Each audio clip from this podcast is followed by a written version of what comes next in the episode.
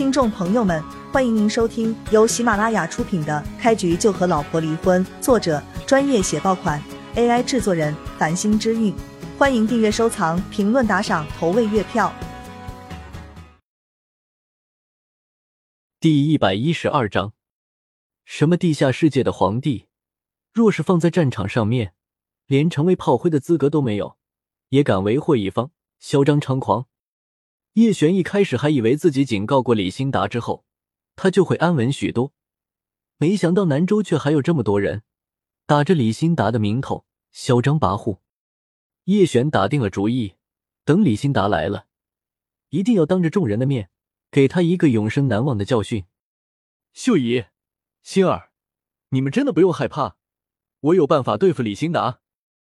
叶璇不能透露自己的身份，只好如此安慰他们。叶星一听这话，眼泪刷刷就流了下来。哥，你怎么就不听我们的话呢？我们真的是为了你好啊！大叔这样的人物，惹到他就只有死。叶璇心中一暖，他明白叶星落泪，全是因为关心自己。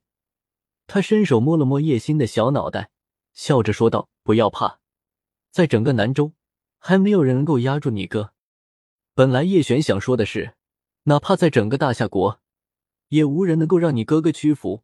只不过这样说太过惊世骇俗，秀姨跟叶星肯定不会相信。臭小子，你真是好大的口气！这边秀姨跟叶星还没来得及继续言语，那边的张家少爷就对叶璇跳脚大骂起来。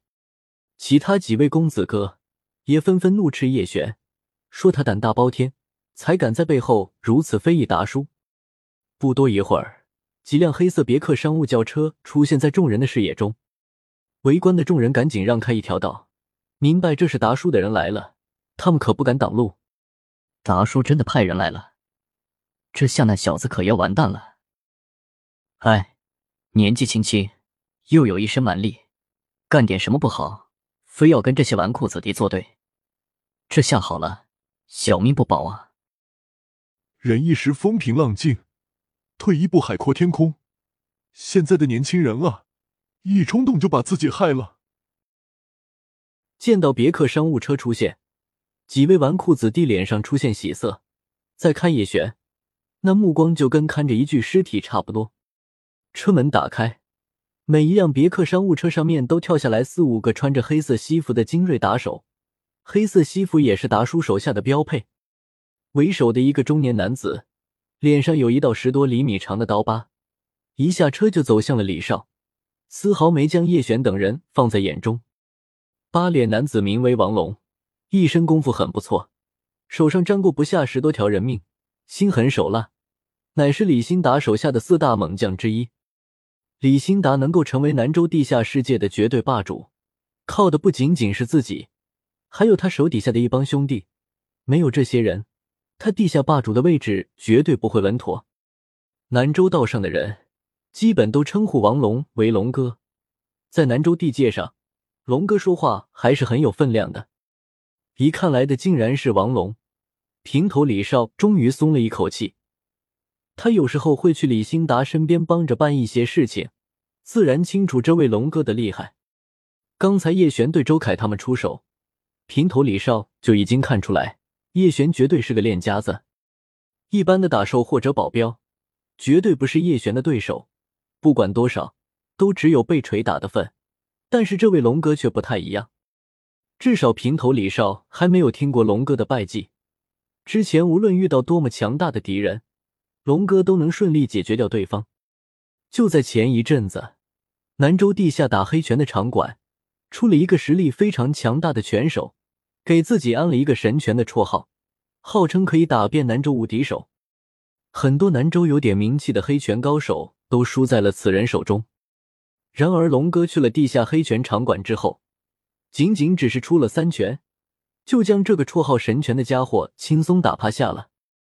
李少，听说你遇到了麻烦，达叔可以让我带人过来帮你摆平。龙哥很是自信的对平头男子说道。李少作为李新达的侄子，还是很被他看重的。只不过李新达上午吃了叶璇的亏，所以无法亲自过来。而且李欣达下意识就认为，侄子遇到的只是小麻烦，派出身边的四大猛将之一，绝对可以顺利解决。就是这个家伙，打伤我两个朋友，达叔送我的车子也被他砸烂了。平头男子指着叶璇，满脸傲意。龙哥的目光跟随李少手指的方向看向了叶璇。就在这个时候，那位穿着休闲白西服的张家少爷冷冷对叶璇说道：“臭小子，让你嚣张！现在龙哥来了，我看你还有什么本事，赶紧使出来吧！”其余几位公子哥仗着有龙哥撑腰，也纷纷对叶璇怒骂起来。秀姨跟叶星有点紧张，站在叶璇身边，身体微微发抖。他们虽然不知道龙哥是什么人，但是看那架势，就不是好惹的。